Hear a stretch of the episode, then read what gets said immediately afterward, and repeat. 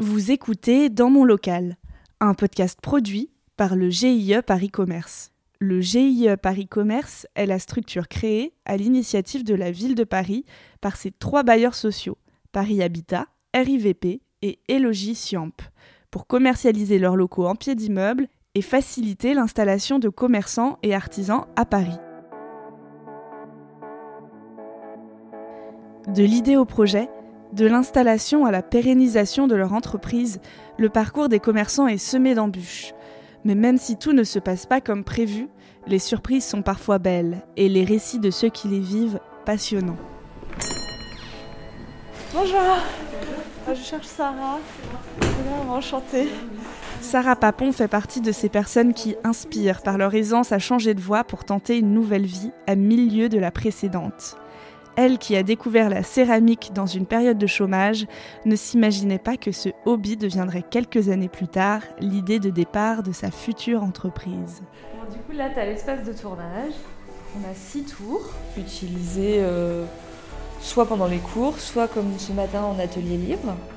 Pourtant, en janvier 2021, elle ouvre la Manufacture Sauvage, un grand atelier de poterie situé au cœur du 18e arrondissement de Paris qui propose à tous et toutes de s'initier à cet art. Un défi un peu fou dans lequel elle s'est lancée toute seule avec le soutien moral de ses proches.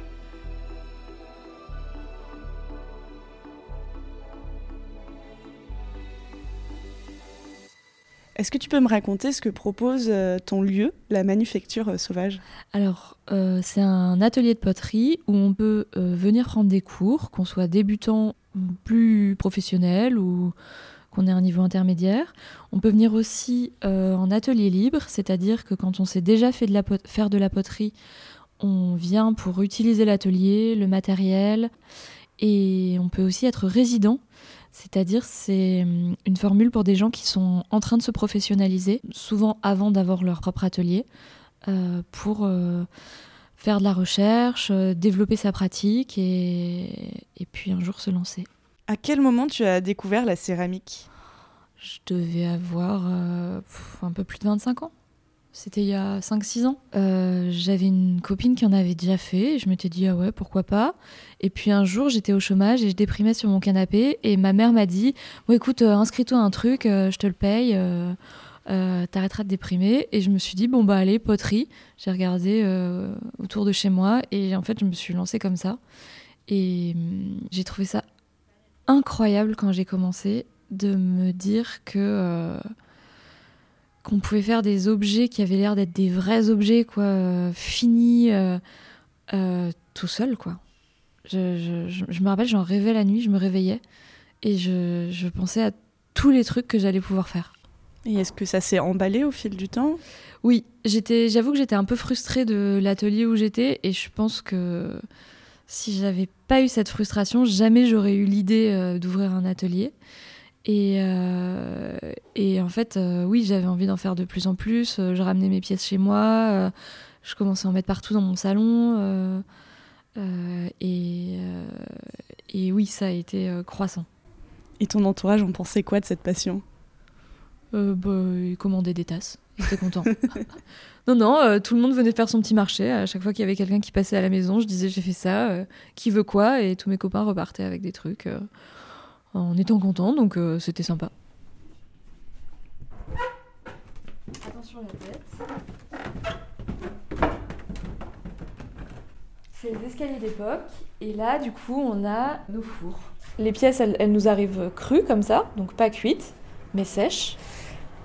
On les met dans ce four et elles arrivent à un stade qu'on appelle le dégourdi, euh, où du coup, quand on arrive à savoir si les pièces sont cuites par le son. En fait, quand on tape, ça fait ce son-là. Et une fois qu'on les a émaillées, donc on met euh, un mélange de silice et d'oxyde sur les pièces, elles ressortent toutes colorées.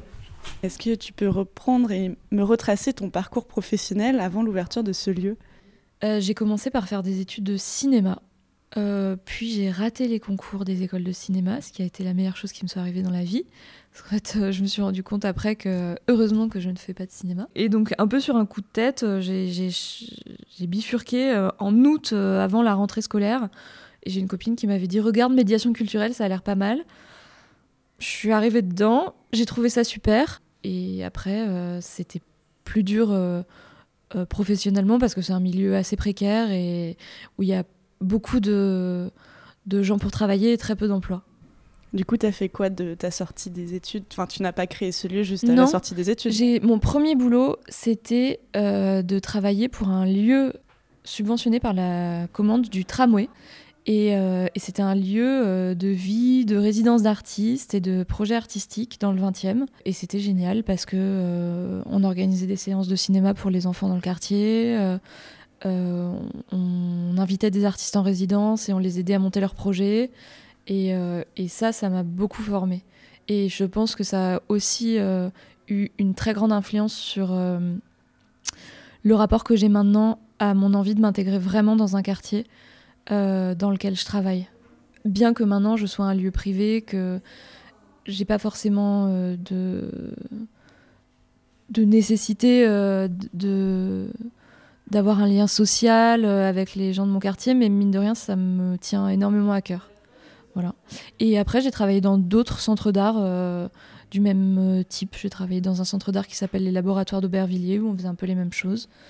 Et euh, au BAL, qui est un lieu d'expo photo à Place de Clichy. Qu'est-ce qui te plaît tant dans l'idée de t'implanter dans un quartier, de faire vivre le quartier?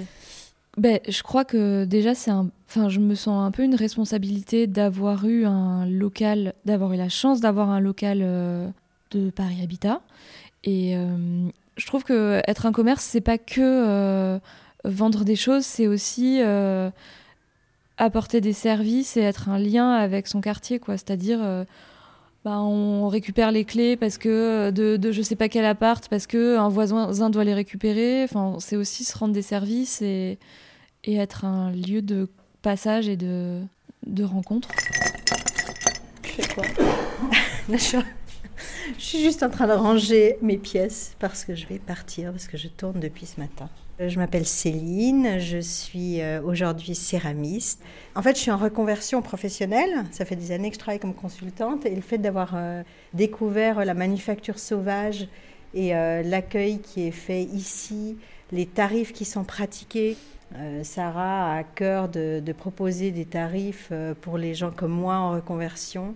Euh, qui nous permettent vraiment de nous lancer. Donc ça, pour moi, ça a été une chance extraordinaire de rencontrer euh, la manufacture sauvage. Et puis, euh, voilà, là, je... bon, en gros, c'est ça que je voulais dire.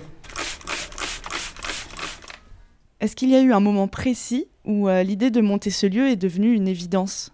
Ça n'a jamais été un... une révélation, ça s'est fait vraiment progressivement.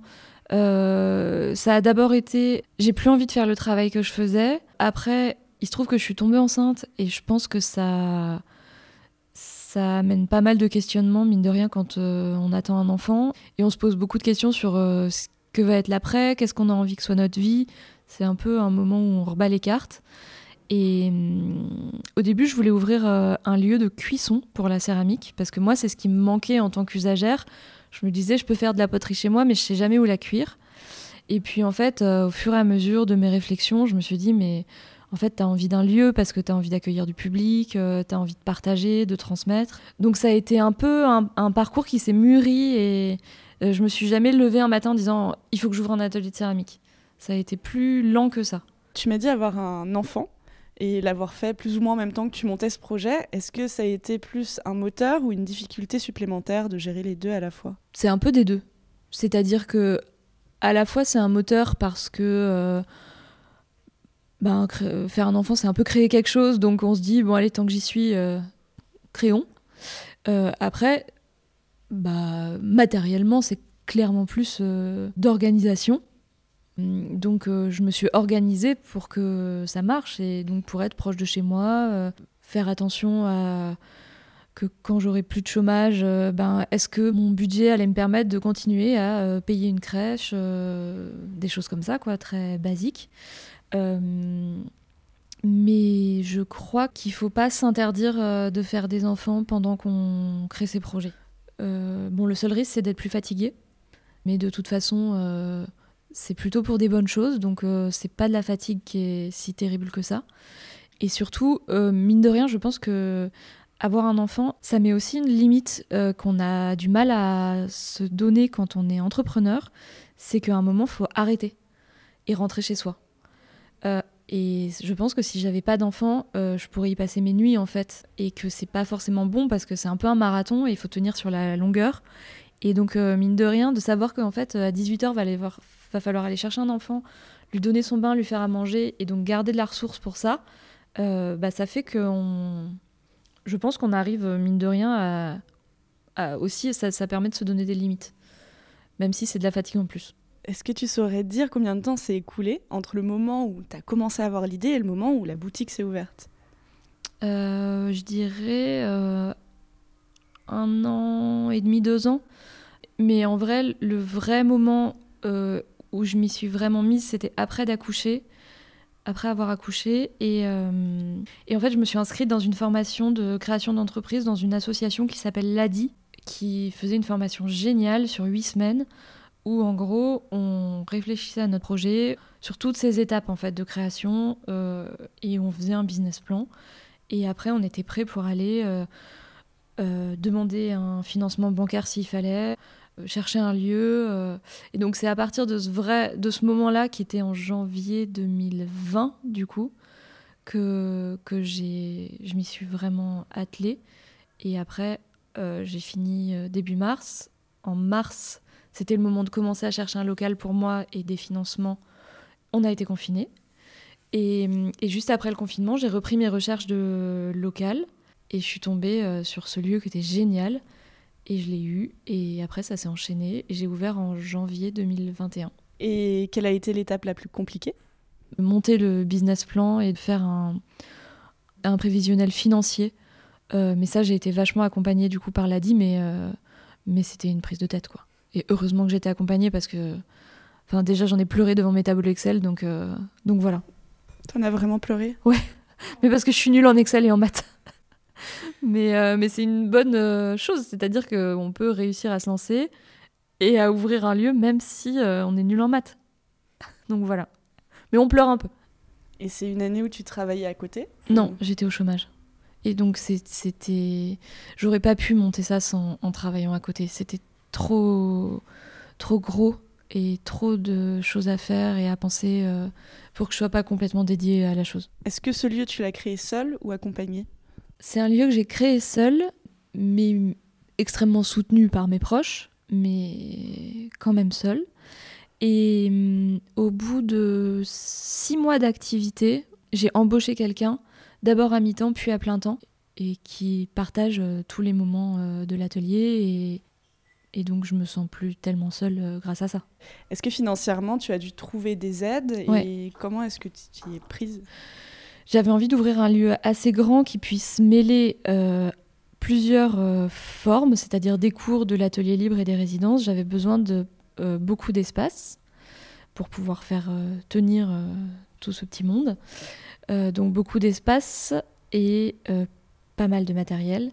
Et le matériel de céramique, ça coûte cher. Euh, et puis, bah, il fallait faire des travaux. Donc, du coup, ça, nécessitait de demander un prêt. Euh, et j'ai fait un financement euh, où j'ai fait un prêt bancaire et j'ai demandé, j'ai demandé un prêt aussi d'honneur à PIE, qui est un organisme de, de prêt et d'accompagnement où ils font des prêts à taux zéro pour les, la création d'entreprises. Et tu les as obtenus facilement, ces prêts? PIE, oui. Et le prêt bancaire, euh, oui, mais grâce à l'ADI, parce que mon tuteur euh, que j'avais eu à l'ADI travaillait dans un organisme bancaire. Et, et ça, c'est la grande injustice, c'est que je me suis rendu compte que si je l'avais pas connu lui, jamais j'aurais eu de prêt bancaire. Alors que mon projet était viable. Et ça m'a un peu énervé parce que je me suis dit, euh, en fait, si on est jeune, une femme et pauvre, bah, en fait c'est pas vrai ce que les banques elles disent qu'elles aident tout le monde euh, en fait elles aident si elles sont si on est introduit et, et ou si on a de l'argent et est-ce que c'était un pari financier qui t'inquiétait?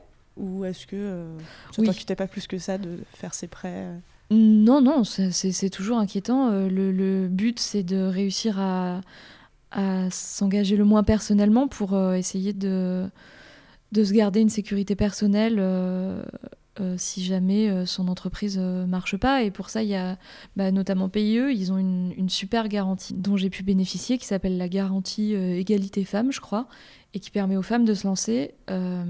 et en fait, ils, garantissent le prêt bancaire sur un certain montant.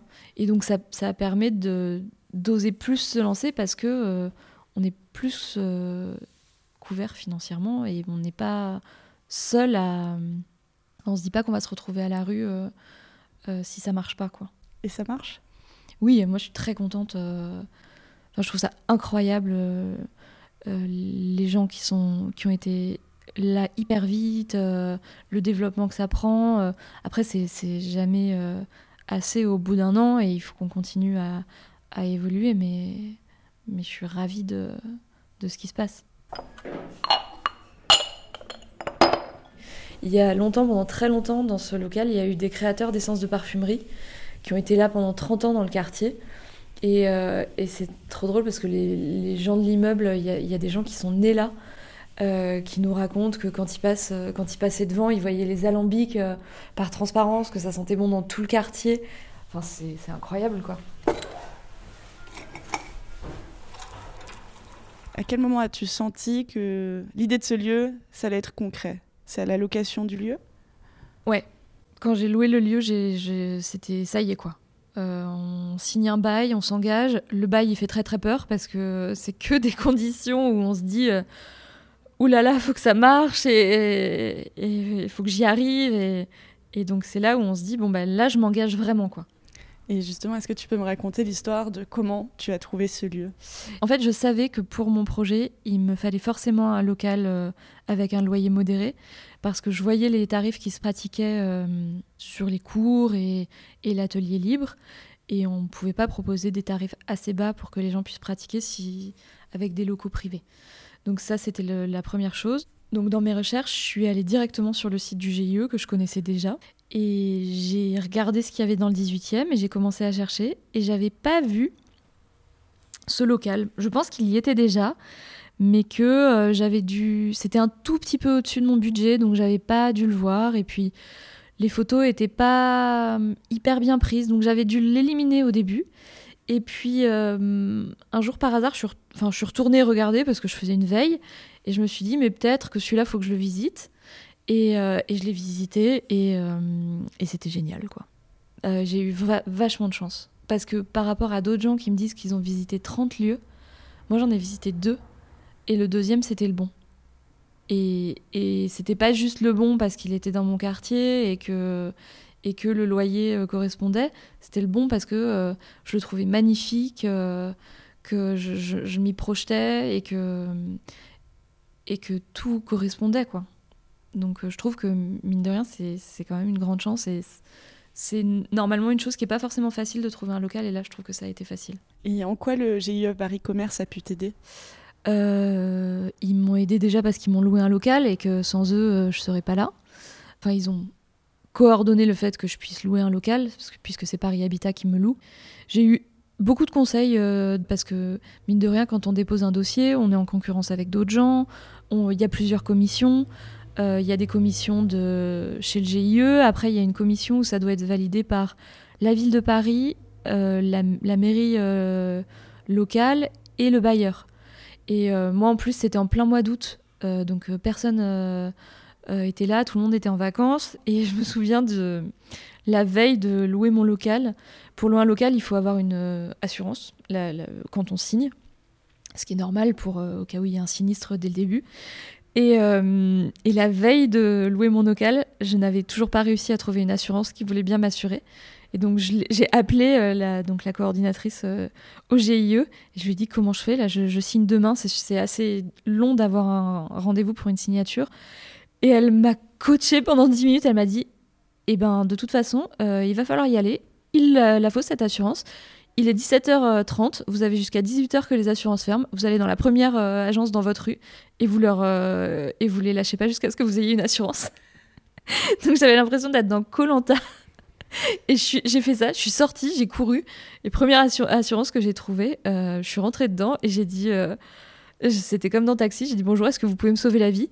Et, euh, et, bon, en fait, finalement, c'était assez facile parce qu'ils font des assurances spéciales travaux qui sont pas un gros engagement où il faut que l'assureur passe et tout. Et donc j'ai eu mon, mon document. donc donc voilà. Est-ce que tu peux me raconter comment s'est déroulée l'ouverture? Euh, L'ouverture, euh, bah, c'était début janvier, donc euh, j'avais fini les travaux, probablement la veille. Hein. Et je me souviens que j'ai eu une copine qui est venue m'aider. j'ai mon oncle qui m'a beaucoup aidé aussi, qui a fait beaucoup de bricolage dans l'atelier, qui a construit des meubles, qui m'a fait des trucs incroyables. Donc ça, c'était la préparation de l'ouverture, qui était, mine de rien, le plus gros du travail. il a fallu communiquer aussi pour cette ouverture. Et après, euh, ben moi, je m'attendais à passer des journées entières euh, à regarder les mouches voler dans mon atelier euh, et à attendre le chaland. et en fait, je me souviens de la première semaine où j'avais quelques personnes qui commençaient à venir, mais assez peu et où du coup je faisais venir des copains, je leur, enfin j'en profitais quoi. Le soir j'arrêtais de travailler à 17h et je faisais de la poterie jusqu'à 19 et euh, je faisais venir des copains pour leur faire faire de la poterie euh, parce que c'était sympa. Et puis en fait euh, j'ai l'impression que dès la deuxième semaine, bah il y avait déjà du monde et ça commençait à arriver et il y avait des cours et et le lieu a commencé à vivre hyper vite et c'était c'était super parce que ça y est, enfin, euh, les murs se salissaient un peu et les étagères se remplissaient et, et je voyais si tout ce que j'avais conçu dans ma tête euh, avait été euh, bien conçu, ce qu'on pouvait améliorer. et, et, voilà. Il y avait plein de gens du quartier qui passaient, qui, discutaient. C'était super. Euh, je m'appelle Céline. Euh, ça fait dix ans que je pratique euh, la céramique et je viens en atelier libre. J'essaye d'améliorer ma pratique en venant pratiquer deux, ou trois fois par semaine. Alors là, j'ai essayé de travailler à la motte, c'est-à-dire de partir d'une grosse pièce et puis enfin, d'une grosse quantité de terre dans laquelle on peut sortir plusieurs pièces les unes après les autres. Voilà, donc j'essaye de faire une tasse comme ça la question que je me pose, c'est si demain euh, quelqu'un veut lancer euh, son propre lieu, par quoi il commence?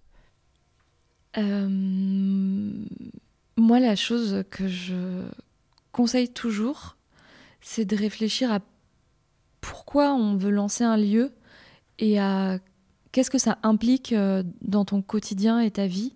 C'est-à-dire que je trouve que quand on réfléchit à, se lancer, à ouvrir quelque chose, euh, notamment quand c'est par rapport à, une pratique euh, qu'on aime beaucoup, un, un loisir qu'on a envie de professionnaliser. Euh, souvent, on se dit, je vais ouvrir un atelier de poterie, comme ça, je ferai plein de poterie. Euh, c'est pas le cas. C'est-à-dire, c'est toujours les cordonniers les plus mal chaussés. Et si on ouvre un atelier de poterie comme le mien, c'est-à-dire pas un atelier pour être céramiste et, faire une production, c'est pas forcément le meilleur moyen de s'épanouir dans la création. Euh, moi, je pense que quand on ouvre un atelier, par exemple, comme le mien, il faut se demander est-ce que je suis heureux de voir du monde dans mon lieu? Est-ce que j'ai envie d'accueillir du public? Est-ce que j'ai envie d'organiser des choses et de faire des tâches administratives? Donc, il faut, à mon avis, se poser déjà ces questions-là. Qu'on soit, prêt à savoir le quotidien auquel on, va avoir affaire. Et après, je pense qu'il faut se demander euh, quel niveau de vie on a envie d'avoir et quel euh, mode de vie on a envie d'avoir. C'est-à-dire que ouvrir un lieu et avoir un commerce, c'est du temps plein. Et, et, même quand on est en vacances, moi-même quand l'atelier il est fermé, euh, j'y pense et, je me dis j'espère que tout va bien, que que on m'a pas cambriolé, que quand, je, lance un four le soir, je me dis j'espère que tout va bien, qu'il n'y a, y a, aucun risque, que j'ai pas un, fil qui est en train de prendre feu. Bon, je, fais évidemment tout ce qu'il faut pour que ça n'arrive pas et j'ai toutes les sécurités, mais quand même euh, ça fait cogiter en permanence quoi. Voilà. Donc c'est les premières choses que je dirais. déjà, c'est de se poser cette question-là. Qu'est-ce qui, au quotidien, est le plus simple et le plus compliqué dans le fait de tenir ce lieu? Euh, Pour moi, au quotidien, le plus simple, c'est euh, le rapport avec les gens, que je trouve euh, super. C'est-à-dire, bah, c'est sympa, quoi. On se connaît, on discute, on boit des thés en mangeant des gâteaux et, et, et, on regarde les gens faire de la poterie et on les, on les conseille. Et donc ça, c'est vraiment ce qu'il y a de plus simple et de plus plaisant pour moi. Et le plus dur, je dirais que c'est euh, le stress de faire venir des gens. Et de, par exemple, on a des cours ponctuels et de, donc il faut qu'ils soient remplis pour qu'on puisse payer le prof, euh, la matière première, euh, se payer nous. Et ça, c'est ce qui me stresse le plus parce que c'est régulier et, et que ben, on a beau communiquer, des fois, bah, c'est pas le bon jour parce que les gens sont en vacances ou que ci ou ça. Et ça, je trouve que c'est le plus dur de prévoir quand sont les, bons moments pour euh, euh, planifier des, ateliers pour les gens. Euh, le second poids qu'on a quand on a un lieu comme ça, c'est si on a des salariés, c'est le deuxième gros engagement qu'on a, c'est-à-dire que ben, quand on est chef d'entreprise, on peut se dire j'ai mis de côté ou je demanderai de l'aide pour si je suis un mois dans la difficulté et que je ne peux pas me verser de salaire parce qu'il faut que je paye le loyer. Euh, par contre, quand on a un salarié, il bah, faut lui verser son salaire tout le temps.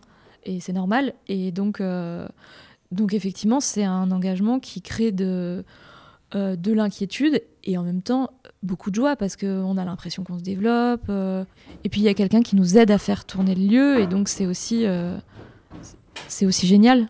Si tout était à refaire, est-ce que tu referais tout exactement pareil ou est-ce qu'il y aurait des éléments que tu changerais? Euh, je trouve que euh, si c'était à refaire, j'anticiperais beaucoup plus vite euh, ma gestion comptable, ce qui a été un truc qui a traîné beaucoup trop longtemps et qui m'a laissé un peu dans le flou pendant plusieurs mois et c'était un peu stressant. Ça, ça en vrai, si. Comment évolue aujourd'hui la manufacture sauvage? Ça évolue très bien parce que j'ai eu beaucoup de chance, c'est-à-dire que ça fait euh, un an et demi qu'on a ouvert, même pas, et, euh, j'ai déjà euh, bah, plein de gens qui viennent. Donc moi, c'est la première victoire. Et, après, j'ai encore plein de perspectives d'évolution, parce que c'est-à-dire que moi, le but maintenant, c'est de me dégager du temps pour développer d'autres projets qui me tiennent à cœur mais que je pouvais pas forcément mettre en place au début quand j'étais seule. Et donc, euh, bah, on rentre un peu dans une deuxième phase euh, qui est tout aussi excitante, mais, mais qui est de encore plus se développer, proposer encore de nouvelles choses, euh, sans pour autant bah, se contenter d'un petit rythme de croisière pour ce qui roule déjà, et en continuant à bah, amener des choses différentes aux gens. Qu'est-ce qu'on peut te souhaiter pour la suite? À faire de la poterie euh, tranquillement et à anticiper mieux euh, mon planning pour, pour faire de la poterie. Merci à Sarah Papon pour son accueil chaleureux à la Manufacture Sauvage. Pour visiter cet atelier de poterie et vous initier à cet art, rendez-vous au 13 rue des Amiraux dans le 18e arrondissement de Paris. Si cet épisode vous a plu, n'hésitez pas à laisser des commentaires ainsi que de noter 5 étoiles cette série de podcasts. Dans mon local est un podcast produit par le GIE Paris Commerce. Coordination Sabrina Le Bourgeois et Laetitia Pajot. Réalisation Anouk Perry.